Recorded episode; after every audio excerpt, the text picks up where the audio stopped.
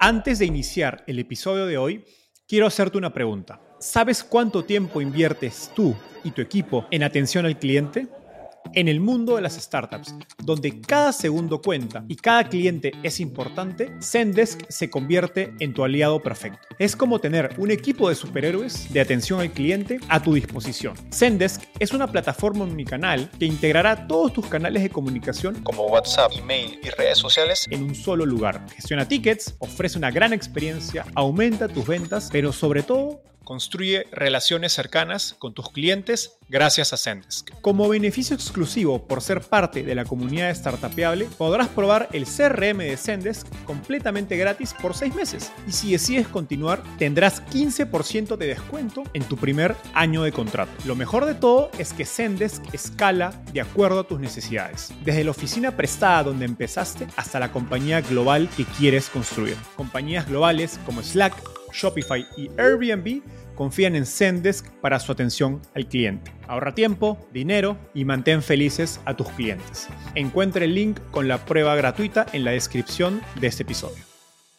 Fintech, fintech y más fintech. Sin duda el sector más hot del ecosistema startup en Latinoamérica. Y pese a los miles de millones de dólares que se han invertido en los últimos años, los inversionistas siguen siendo optimistas en este sector, sobre todo fuera de los ecosistemas más desarrollados como Brasil y México. Hoy invitamos a uno de esos inversionistas, Ana Cristina Gadala María, de QED Investors, un fondo global de Venture Capital especializado en fintech, que ha invertido en compañías como Nubank, Bitso y Kavak, y que recientemente lanzó Fontes, un fondo de etapa semilla para invertir exclusivamente en fintechs de Latinoamérica. Ana Cristina nos contó en qué segmentos de fintech ve oportunidades más interesantes y qué cualidades busca QED en un equipo fundador de una startup fintech. Si estás emprendiendo en la intersección entre tecnología y finanzas, este episodio es para ti.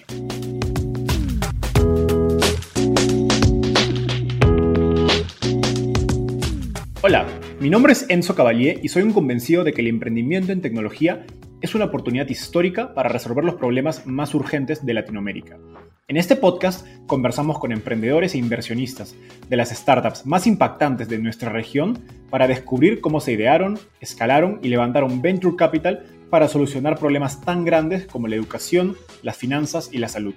Recuerda visitar www.startapeable.com donde encontrarás todo un ecosistema de recursos para tu camino startup.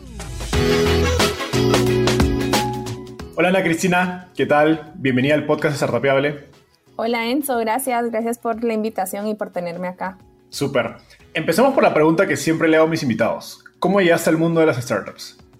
Yo entré al mundo de las startups hace como cuatro años cuando me fui a sacar mi, MBA. Em, pues yo estaba lista para un cambio realmente en mi vida y, todo partió desde el punto de, de, impacto social, diría yo. O sea, a mí siempre me ha llamado la atención Latinoamérica y hacer algo en temas de impacto social. Em, y pues realmente yo veo eh, el emprendimiento, las startups, la innovación eh, como la mejor forma de ver progreso, eh, de ver un cambio realmente.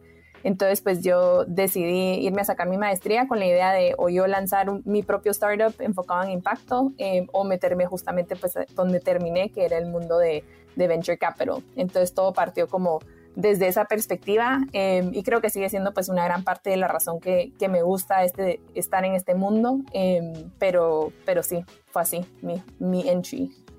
Súper. Ahora conversemos un poco acerca de, de QED. Quienes llevamos tiempo en el ecosistema, como sabemos quién es QED, que es uno de los fondos líderes en fintech en Estados Unidos y se ha posicionado también en Latinoamérica, pero no necesariamente gente eh, ajena al ecosistema o más reciente. Brevemente cuéntanos qué es QED y por qué crees que ha tenido un rol tan relevante en Latinoamérica. Sí, QED, como bien dijiste, es un fondo global enfocado en fintech. QED nació eh, siendo como Family Office de Nigel Morris, uno de los cofundadores de Capital One. Eh, y realmente, pues dado ese origen, eh, se ha enfocado mucho en todo lo que es fintech desde que comenzó en el 2008. Así que tenemos, creo que lo que diferencia a QED es que eh, todos venimos de experiencia operativa em, y por eso pues ya sea trabajando directamente en instituciones financieras, en startups, em, en el mundo de fintech eh, y por eso pues podemos agregar realmente valor a, nuestros, a nuestras compañías del portafolio eh, y a los emprendedores porque entendemos em, de dónde, dónde están y los retos que, que tienen, ¿verdad? Eh, QED como tal em, invierte eh, pues globalmente, tenemos inversiones en Estados Unidos, en Europa, em, en Latinoamérica y eh, hace poco empezamos a invertir en la India también. Eh, somos un fondo de etapa temprana, entonces invertimos casi siempre pues desde SID hasta Serie B, pero tendemos a invertir más que nada en la Serie A. Em, y hace poco pues lanzamos un fondo nuevo que es el que yo estoy liderando que se llama Fontes, enfocado pues justamente en más temprano en Latinoamérica, pre-seed y seed.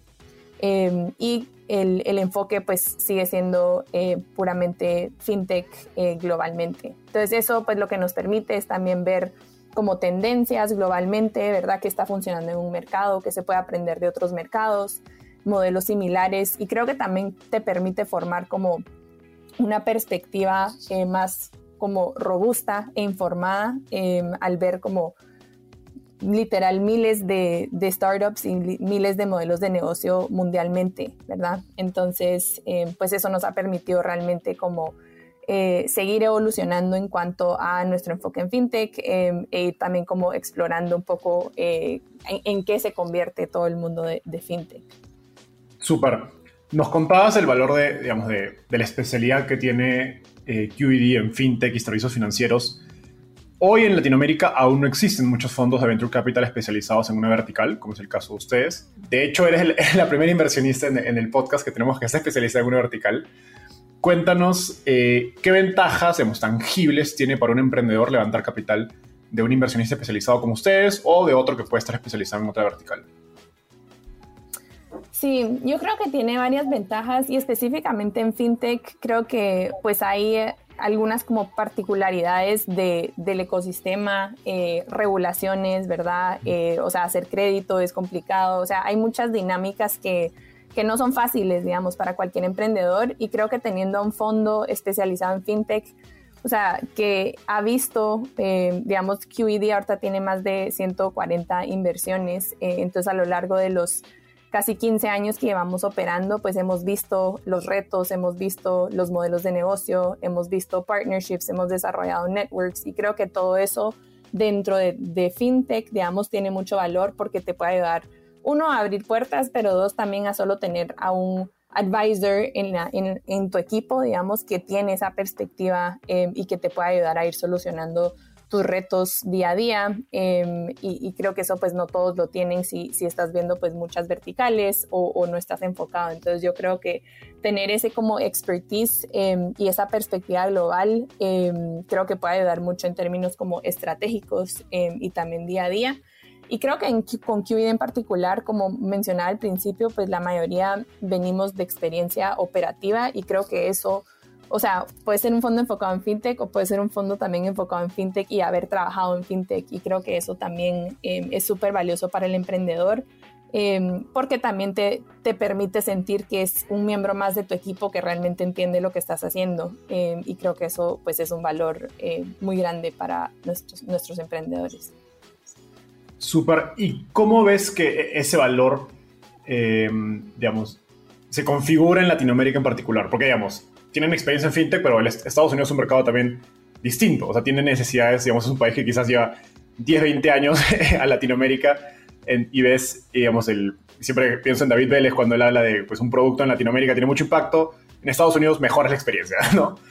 ¿Cómo ves que ese valor, digamos, cambia o incluso su rol ayudando a su portafolio en las compañías de Latinoamérica versus Estados Unidos? Sí, creo que, o sea, es un buen punto. Creo que es diferente el, tipo de valor em, y pues la experiencia directa, digamos, que hemos tenido nosotros, tal vez no es exactamente la experiencia directa, pero pues creo que hay muchas dinámicas que siguen siendo relevantes, ¿verdad? O sea, armar eh, un modelo de crédito, eh, tu modelo de underwriting, eh, los básicos como fundamentos de, de una compañía de fintech siguen siendo bastante relevantes y hasta temas como cómo eh, armar tu equipo, ¿verdad? Como en qué momento decidís contratar a X persona, que pues eso no es relevante, no es específico solamente a FinTech, eh, pero creo que igual es, es, valor que se puede ir agregando eh, sin importar la región.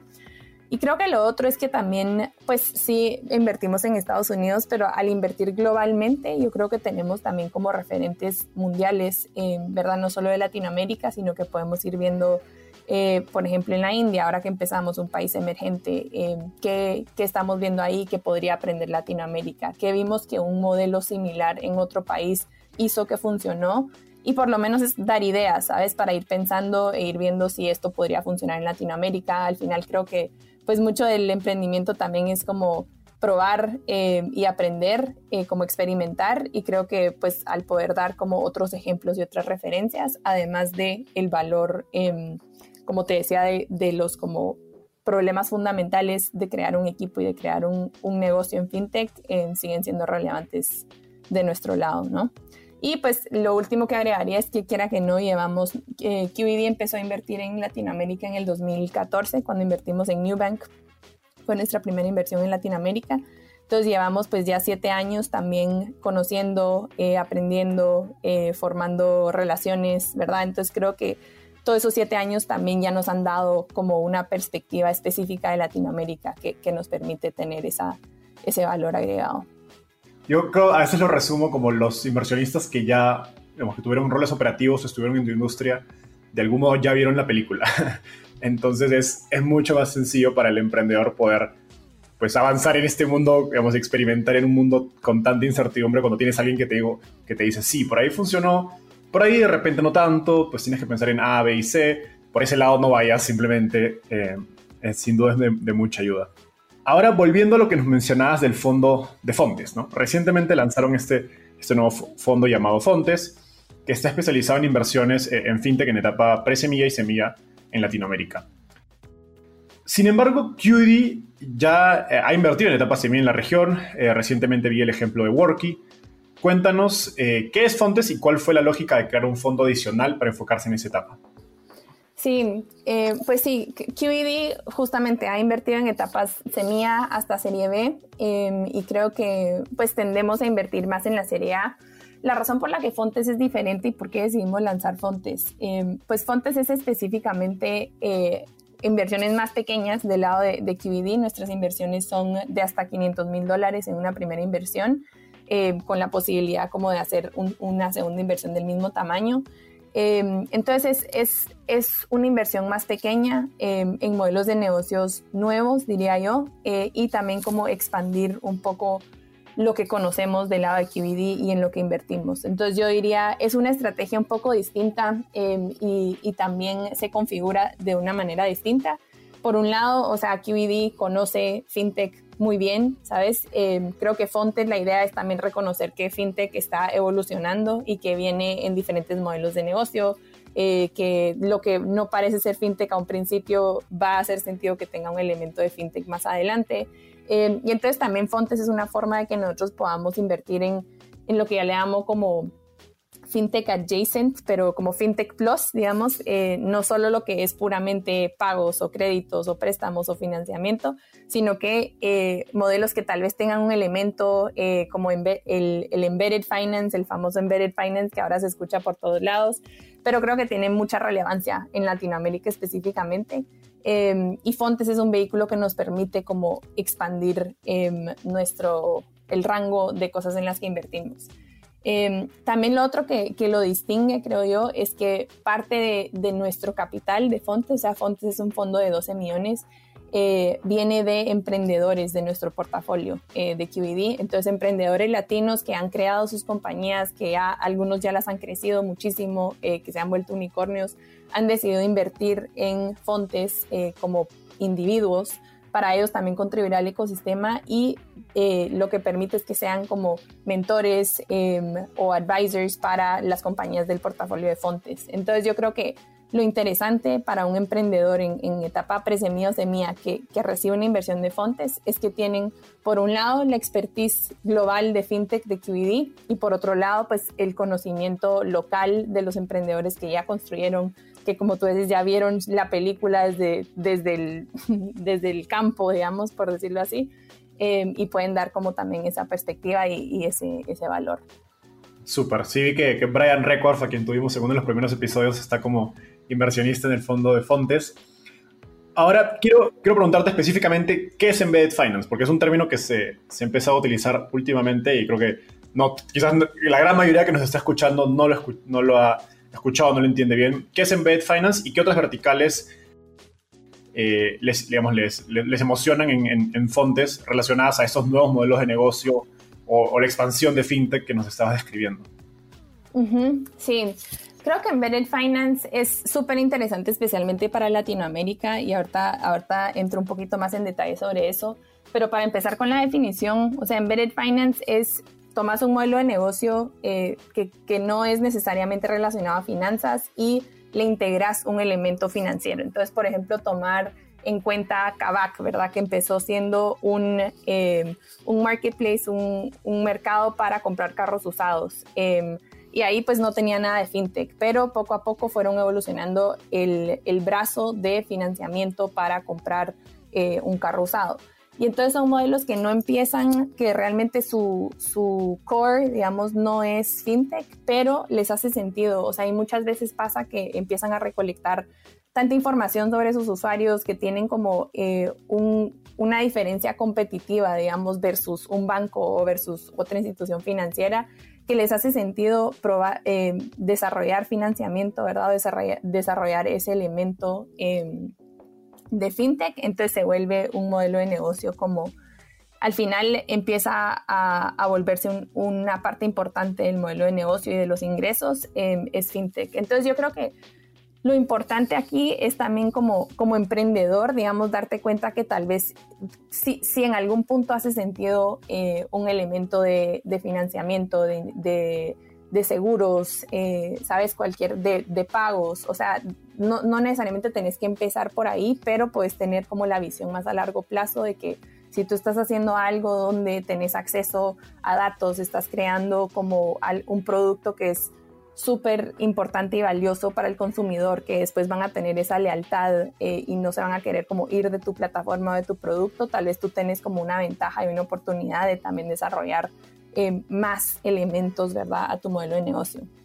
Em, y creo que en Latinoamérica específicamente, pues has visto estos modelos como de plataforma, digamos, que al final no solo solucionan un problema, sino que solucionan pues varios problemas dentro de la cadena de valor Em, uno, porque es necesario hacerlo. Creo que si tú quieres hacer como eh, un modelo que funcione, no puedes arreglar solo como el paso uno de, de siete pasos y los otros seis están rotos. Entonces terminan resolviendo los siete pasos enteros.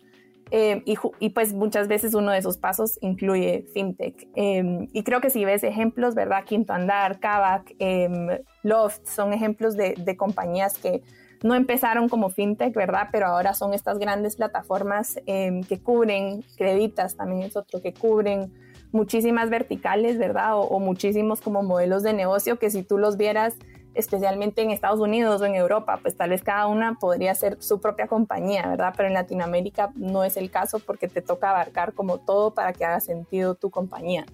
Entonces, por eso a mí me emociona mucho este tema, es porque yo creo que todavía hay muchas industrias y muchas verticales donde no se ha visto a un jugador o a, una presencia muy grande, digamos, y creo que todavía hay oportunidad para como disrumpir eh, y crear este, este tipo de modelos de negocio.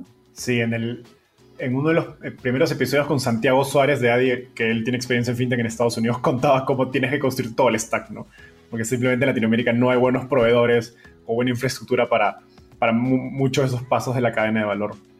En ese sentido, o sea, ustedes invierten en etapa pre-semilla y semilla, donde pues la idea aún está, o el, modelo de negocios, el producto todavía se está cuajando, no es muy temprano para decir, sabes que esta compañía si es exitosa va a ser de esta manera.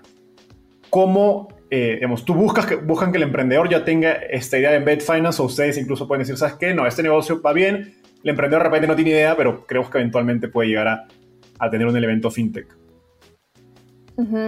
Sí, yo creo que es un poco de los dos. O sea, yo creo que entendemos que nadie realmente lo va a tener armado desde un principio, em, pero creo que sí queremos ver que tengan esa visión, ¿sabes? Como que yo creo que parte de lo que buscamos en emprendedores es que piensen en grande y que le vean el potencial em, a largo plazo a su negocio.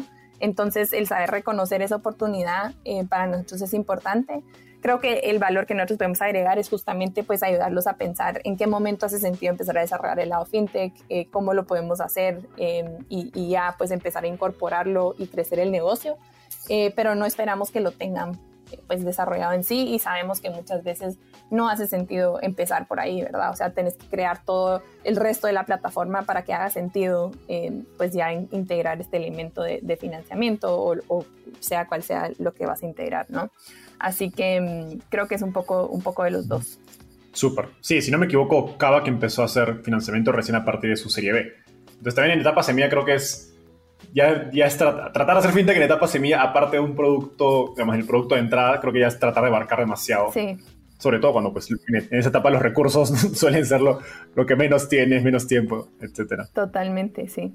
Oye, Ana Cristina, en, el, en un episodio anterior, eh, bueno, en, dos episodios anteriores conversaba con inversionistas como Santiago de 500 Startups, eh, Claudio Barahona de Alaya, acerca del, del, vacío de financiamiento en etapa semilla. Y por eso me alegró eh, que, digamos, que cuando empecé a leer acerca de Fontes, eh, ustedes mencionan que uno de sus objetivos es justamente cubrir ese vacío del financiamiento en etapa semilla. Y que se enfocarán eh, incluso en, etapa, en países fuera de Brasil y en países como México, Colombia, Perú y Chile. Cuéntanos en qué consiste este vacío de financiamiento que han identificado. Sí, yo creo que eh, definitivamente sigue, sigue habiendo un vacío especialmente eh, para ciertos países o sino para, para algunos emprendedores. O sea, creo que muy pocos emprendedores tienen acceso a los fondos globales, eh, a inversionistas pues fuera de Latinoamérica y creo que pues todavía hay mucha oportunidad ahí. Em, creo que en parte, uno, creo que inversionistas locales, pues todavía no hay, no hay muchos, digamos, eh, fondos locales de Latinoamérica, hay algunos, eh, pero si pensás en, en, el tamaño de Latinoamérica, en el tamaño de, de lo que podría ser el mundo de las startups. Eh, simplemente falta gente eh, que le esté dedicando los recursos, que esté dispuesta a tomar el riesgo que implica venture capital. Em, y eso pues creo que es otro punto importante, ¿verdad? No hay fondos, pero tampoco creo que, o sea, hay pocos fondos, pero también creo que la mentalidad en Latinoamérica de un inversionista todavía es bastante tradicional. O sea, los que no están metidos en venture capital, creo que em, pocos, o sea, todo el mundo de angel investing, ¿verdad? Inversionistas ángeles, de apoyar a startups desde un principio.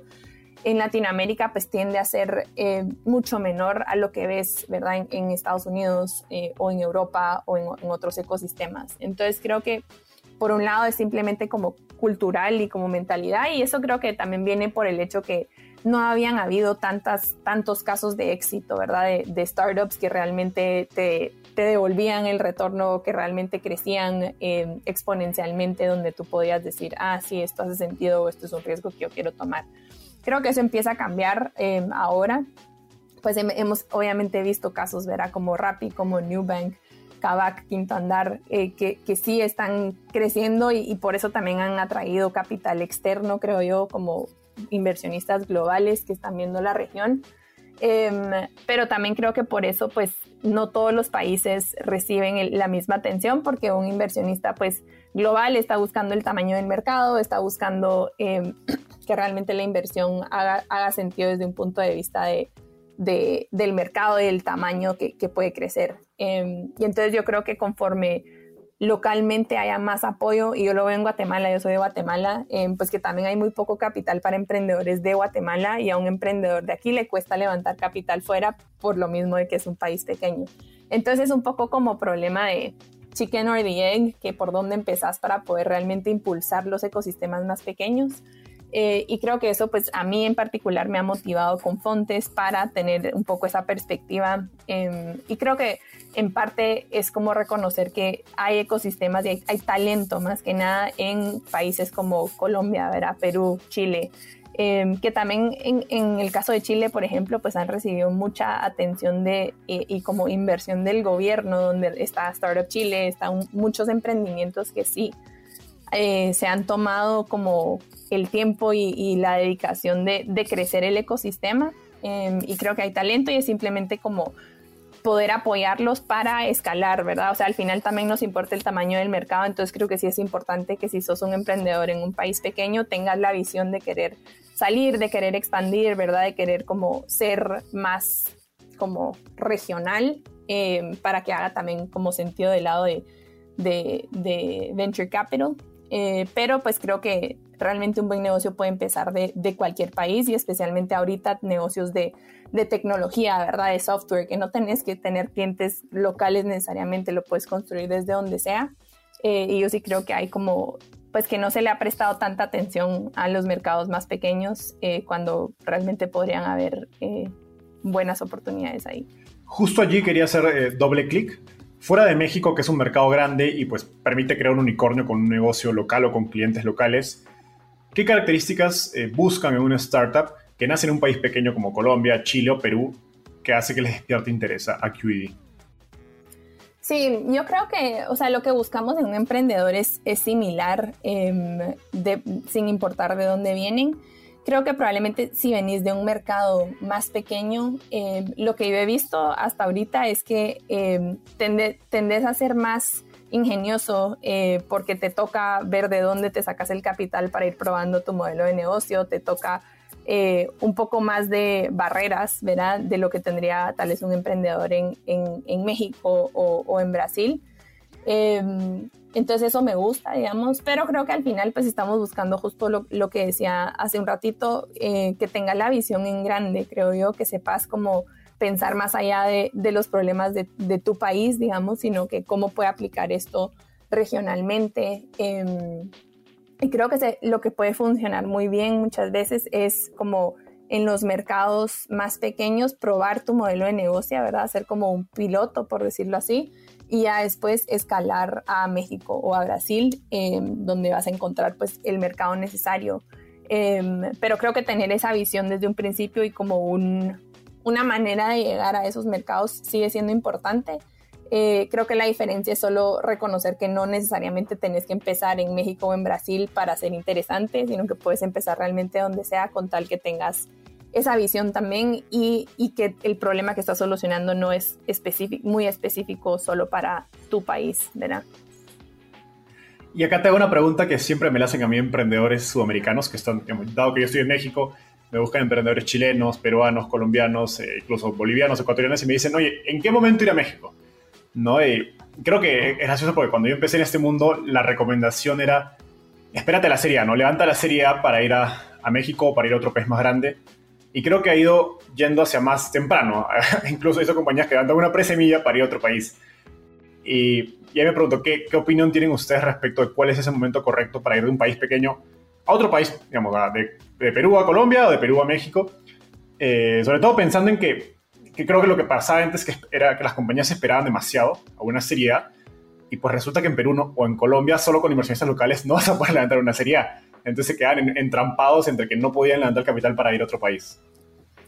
Sí, creo que es, es difícil, diría yo, saber exactamente en qué, en qué punto y creo que lo resumiría como en dos partes. Uno, lo más rápido posible, diría yo, pero creo que lo más importante, más allá de, de una serie específica, es cuando tú sientas que hayas probado tu tesis, digamos, un poco como encontrar esa validación del product market fit en tu país, ya empezar a escalar a diferentes países. Entonces creo que el objetivo de un emprendedor desde un principio debería ser, quiero probar mi negocio aquí, en cuanto yo tenga la validación y como datos para demostrar que, que sí funciona y que hay interés, vámonos al siguiente mercado y demostremos que aquí también hay interés, ¿verdad? Y puede, puede ser que tu producto no sea lo más robusto todavía, obviamente puedes seguir desarrollando em, el, el negocio en sí y el producto, pero si tenés como ciertas hipótesis que querés ir probando que son claves para tu modelo, poder demostrarlas en, uno, en, el país donde estás definitivamente antes de escalar, diría yo, em, y dos, eh, en cuanto antes puedas hacerlo en el mercado como objetivo, eh, mejor, digamos. Entonces siempre tener en mente como cuáles son esas, esas hipótesis, en qué punto siento que ya se probaron eh, y cómo podemos replicar un poco este, este, esta prueba, digamos, en otros mercados, eh, porque también lo que vas a, encontrar es que tal vez no funciona en otro mercado, ¿verdad? O tal vez en un mercado específico sí, pero en otro no. Entonces, tener el mercado objetivo y esas respuestas lo más pronto posible te va a permitir a ti como emprendedor también ser flexible y saber decir cómo podemos adaptar el modelo, qué necesidades existen realmente en vez de esperar a que sea un producto muy robusto y después no poder cambiarlo con tanta flexibilidad o adaptarlo. Súper, qué, interesante eso último que dices. Ahora, en una entrevista anterior mencionabas que para invertir buscan un buen fit entre el equipo, el mercado y el problema que están resolviendo. Y la verdad es que todos los inversionistas hablan del equipo. Entonces, pero ustedes tienen una particularidad que es que se enfocan en fintech. Entonces, algo que me, da curiosidad saber es qué características en común han visto que tiene un buen equipo fundador en fintech. Creo que, bueno, sí, como, como decís, van a haber varias características como generales eh, que buscamos en cada emprendedor. Creo que dentro de fintech específicamente lo que se vuelve importante y lo que yo he visto uno es tener experiencia directa con el problema que estás resolviendo. O sea, como, como decía un poquito anteriormente, hay algunas cosas muy específicas de fintech eh, como regulaciones, eh, como el modelo de crédito, que si no tener la experiencia eh, en eso se vuelve muy complicado o, son barreras muy altas, ¿verdad? Entonces yo he visto, yo he visto que los mejores emprendedores pues o tienen ellos o, o su equipo, pues el founding team, por decirlo así, buscar un cofundador que tiene esa experiencia directa con el problema porque te va a dar una perspectiva, uno, a ti te va a permitir como desarrollar tu, tu negocio desde un punto de vista con, con, más información, digamos, y también para un inversionista nos da también esa confianza de que, o sea, nosotros como QED sabemos, digamos, algunas, algunos retos que se te vienen y si tú los has tenido que abordar antes, pues nos da más confianza en que lo vas a poder volver a hacer, ¿verdad? Versus si es empezar desde cero Em, se puede, digamos, pero creo que un, gran emprendedor eh, tiene esa experiencia directa em, en el problema que está resolviendo. Y dos, también un poco a lo que aludía antes, es que piensan en grande. Em, o sea, creo que más allá del problema inmediato que tú puedes empezar a resolver es, ok, ¿qué más puedo empezar, puedo resolver dentro eh, con este modelo de negocio, verdad? O, muchas veces lo pensamos así como un, un wedge, digamos, la primera forma en que puedes tú como entrar a abordar un problema o como capturar a tu mercado, eh, capturar el interés, pero tenés que como que ver la visión más allá de lo que estás resolviendo inmediatamente. Em, creo que también hace, es, una característica en común. Eh, porque también te permite realmente crear un negocio grande, ¿verdad? O sea, y, muchas veces las oportunidades no vienen de lo más obvio. Eh, creo que se ve, o sea, que algo empieza por un lado y termina, empezás en A y terminas en Z, pero tener esa ambición y esa visión creo que también es algo, eh, algo que vemos. Em, pero sí, creo que, o sea, dentro de, lo que buscamos en emprendedores, pues justamente es, es e, ese tipo de características, digamos, además que esto no, no creo que solo aplica para fintech, pero es mucho como Em, las características de que van a saber ser flexibles, eh, van a poder aprender y experimentar y moverse rápido, como tener un poco esa mentalidad como de crecimiento y flexibilidad, em, que quieren escuchar. Eh, creo que hay varias como características como generales, em, pero sí a tu pregunta específica es, es más creo que esas dos cosas. Genial. Ahora me gustaría eh, viajar un poco hacia, hacia el pasado. Cuando, nos cuando recién nos conocimos hace aproximadamente un año, em, recuerdo que recién estabas empezando en QED, corrígeme si no me equivoco, y tuvimos una conversación bastante interesante acerca de, del reto que es ingresar a la industria de, Venture Capital. Cuéntanos, ¿cómo hiciste tú para, como dicen en Estados Unidos, eh, break into VC? Sí, em, pues creo que es eh, digamos, es, es, complicado y creo que lo complicado no es tanto el entrar, sino el hecho de que es una industria con poca transparencia eh, y pocos procesos como formales, diría yo.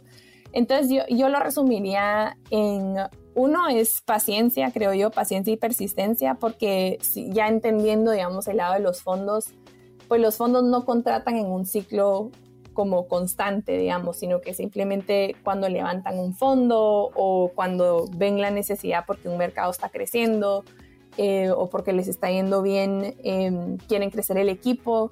O sea, hay instantes donde, donde contratan, pero es mucho, mucho tiene que ver con timing. Entonces uno es como tener esa paciencia y digamos, yo, yo también tuve esa paciencia eh, por varios meses antes de realmente como entrar en QED.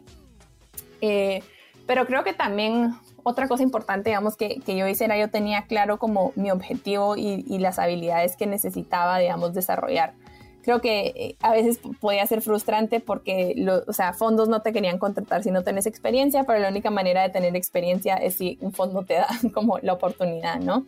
Entonces creo que para mí, digamos, el objetivo era claro, que era yo necesitaba la experiencia de, Venture Capital em, y pues fui flexible en cómo obtener esa experiencia. Em, y creo que si tú ves como las habilidades que necesita un inversionista, ¿verdad? Son, eh, pues, uno tener, o sea, habilidades y como Em, el valor que agrega, digamos, un inversionista, uno es tener como un network, ¿verdad? Entonces yo me dediqué a como también construir una red de contactos en Latinoamérica, digamos que yo si entraba en un fondo, pues podía traer también como esa red de contactos que también te ayudan como a, a, volverte mejor inversionista en, Latinoamérica, por ejemplo. Em, y dos es también como la experiencia con los startups, como realmente tener, entender qué hace, qué hace un startup, cuáles son sus retos, cuál es su día a día y cómo tú como inversionista puedes agregar valor.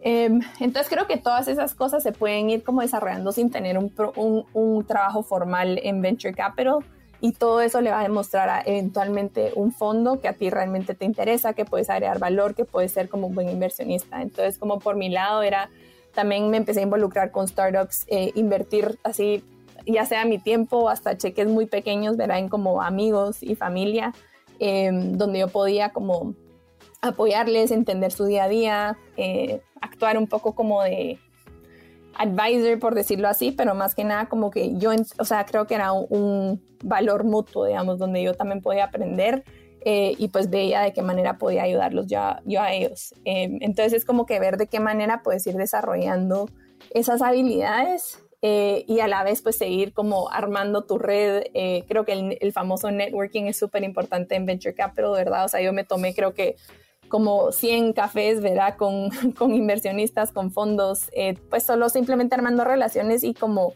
el objetivo también es que te tengan en mente en el momento en que sí deciden contratar, ¿verdad? Em, y pues por mi lado, pues yo empecé con QED, realmente el principio ayudándolos con un proyecto así como individual eh, de Latinoamérica y pues eso me dio así como la oportunidad de probarles un poco como qué, qué era lo que yo hacía y cómo lo hacía em, y cómo podría contribuir a su equipo y creo que eso ya me abrió la puerta también para eh, pues ya un trabajo de un, rol de tiempo completo con ellos. Buenísimo, sí, creo que en Venture Capital, como dices, es, es, como si hay barreras, ¿no? De, hay muy poca información, sobre todo en Latinoamérica, que es un mercado tan una industria tan nueva y, pues a mí, por ejemplo, yo siempre digo que mis mentores fueron dos inversionistas que tienen podcast, que aquí no conozco, pero los escuchaba, y, pero no conocía a nadie en mi entorno, digamos, cercano, familiar, ni amigos que haya estado en la industria, entonces me tocó aprender por, por Spotify con un par de, inversionistas que tienen sus podcasts. Súper. Ahora, ¿tienes la oportunidad de trabajar en, en, tu día a día con inversionistas de fintech, digamos, legendarios como, como Frank Rodman y Nigel Morris?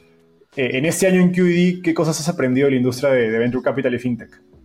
Sí, bueno, si, si no siguen a, Frank Rotman en Twitter, se los recomiendo muchísimo. Eh, cualquier emprendedor de, bueno, de fintech y más allá, diría yo, él tiene muy buenas como eh, insights, diría yo, sobre cómo armar un, un buen modelo y qué, y qué buscamos en emprendedores. Entonces creo que ahí se puede aprender muchísimo públicamente, diría yo. Pero digamos cosas que he aprendido específicamente, uno, y, esto no necesariamente es de fintech, digamos, pero creo que uno es el poder de una buena relación eh, entre inversionistas y emprendedores. O sea, yo creo que muchas veces se percibe como, especialmente cuando el emprendedor te está haciendo un pitch, como una, una relación transaccional, ¿verdad? Como que yo te presento mi idea, tú me decís qué pensás, decidís invertir y ya. Eh, pero creo que va mucho más allá de eso. Yo creo que las mejores em, inversiones, digamos, es donde el emprendedor y el inversionista tienen una buena relación y realmente entienden que esto es un partnership y que es construir en conjunto, ¿verdad? Y creo que eso es algo que QED hace muy bien, es desarrollar esas relaciones eh, con los inversionistas, perdón, con los emprendedores, em, porque eso causa que sea mucho más natural el, el uno, que el em, emprendedor te quiera contar a ti cosas y te, quiera pedir ayuda, y dos, que tú de verdad puedas ayudar también si entendés como los detalles del negocio y los retos específicos y cómo es el emprendedor como persona, ¿verdad? Entonces creo que todo eso ayuda muchísimo a la hora de, ser un inversionista. Em, y también creo que eso lo tomo en cuenta, digamos, a la hora de, de, empezar una relación con un emprendedor. O sea, yo creo que últimamente hemos visto pues, rondas que se mueven muy rápido y creo que se pierde un poco esa, esa oportunidad, digamos, de realmente cómo llegar a conocerse y entender que, o sea, esto es una relación que puede durar, o sea, mínimo era como 6, 10 6 a 10 años. Eh, entonces, a mí me gusta y en QED nos gusta pues empezar a conocer al emprendedor desde antes que están levantando capital porque realmente lo empezás a llegar a conocer em, bajo, sin esa presión del fundraising. Em, y otra cosa que, que, he llegado a apreciar, digamos, del lado de, de QED específicamente es eh, el valor de la experiencia operativa. Y creo que pues sí hay dos como escuelas de, de, pensamiento. Una es que sí se necesita experiencia operativa para ser inversionista, otra es que no. O sea, yo creo que puedes tenerla o no, pero yo he llegado a realmente apreciar, eh, uno, que lo que los emprendedores valoran en inversionistas, ¿verdad? Y como lo que tú puedes realmente aportar eh, si tenés esa experiencia. Eh, y dos, digamos, es, es como realmente como poder ponerte en los pies del emprendedor y darle advice, darle apoyo relevante eh, a lo que están haciendo. Y digamos algo que hemos hecho en QED para que vean como el nivel que nos gusta involucrarnos también. Digamos, yo ahorita estoy pasando parte de mi tiempo como directora de marketing en Worky, justamente. Eh, otra de nuestras socias ha pasado parte de su tiempo como directora de analytics en eh, Creditas. Entonces tenemos esta, o sea, esta oportunidad, digamos, donde nos involucramos realmente eh, y eso es por, por la naturaleza, digamos, y el ADN que tenemos como más operativo, eh, que creo que pues he aprendido que no solo te ayuda como a entender mejor al emprendedor, pero también volverte mejor inversionista, creo yo. Buenísimo, no, no sabía eso último, qué, qué, gran descubrimiento y que, digamos, sobre todo interesante para tu carrera como inversionista poder tener esa experiencia de meterte ya literalmente con un rol dentro de la compañía de, tu portafolio.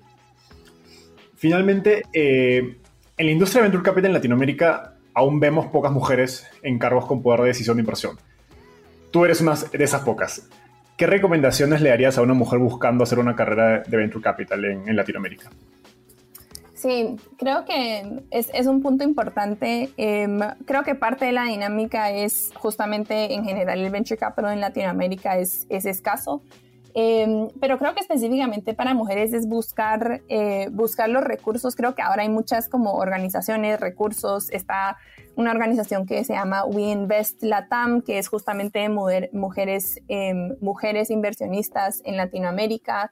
Em, en Estados Unidos, bueno, globalmente hay una organización que se llama Women in VC, que digamos ahí la clave, diría yo, es, es armarte, armar un network. Eh, y muchas veces otras mujeres inversionistas pueden ser tus mejores aliadas a la hora de eh, buscar una oportunidad. Yo justamente entré a QED eh, conectando con Lauren Morton, que es una socia dentro de QED enfocada en Latinoamérica, a través de una de estas organizaciones de mujeres que están diseñadas justamente para crear esa red de apoyo. O sea, creo que ya de por sí el Venture Capital tiene barreras eh, y creo que para una mujer, si tú no ves a muchas, muchas muchos ejemplos como tú, puede ser un poco también intimidante. Em, entonces la idea, creo que justamente con este tipo de iniciativas es es hacerlo más accesible y ver de qué manera podemos apoyarnos entre mujeres para que más eh, eh, tengamos más representación, diría yo, en el, en el mundo de inversiones. Eh, entonces diría, pues, buscar este tipo de, de redes, desarrollar network. obviamente, yo feliz de, de, hablar con cualquier, ya sea mujer o hombre, pero específicamente también mujeres para, para ver de qué manera puedo apoyar, ya sea con mi experiencia o con, o con cualquier otra cosa. Em, pero creo que es, es, justamente eso, creo que las redes tienen, tienen mucho poder en, este, en esta industria.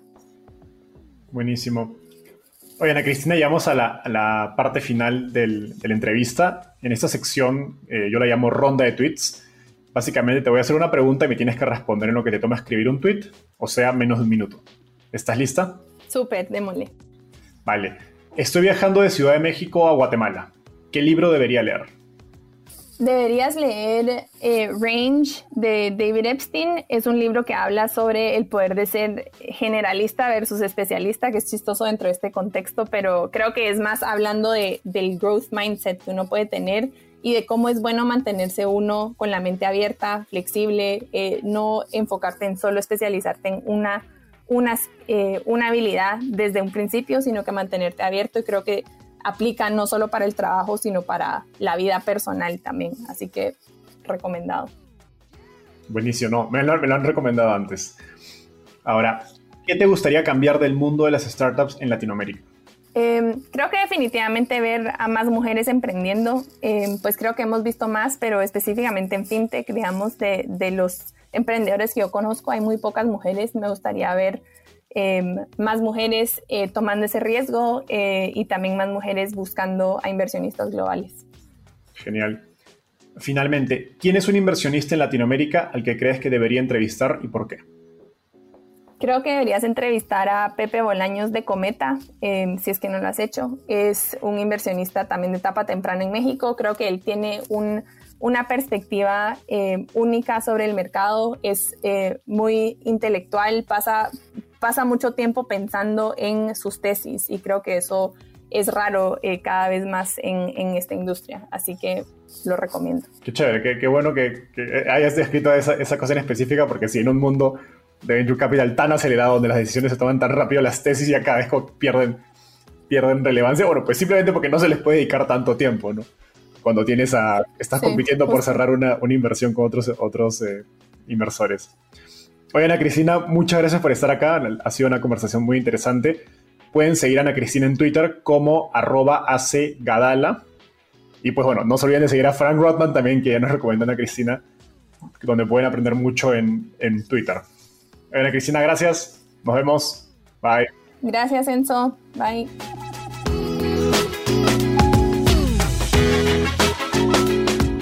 Gracias por escuchar este episodio. Espero que te hayas llevado tanto como yo.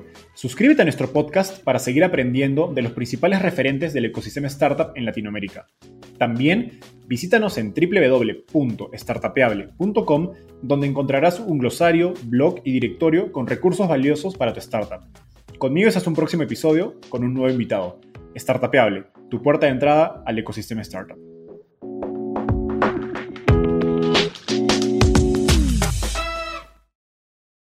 Este es un podcast producido por Explora.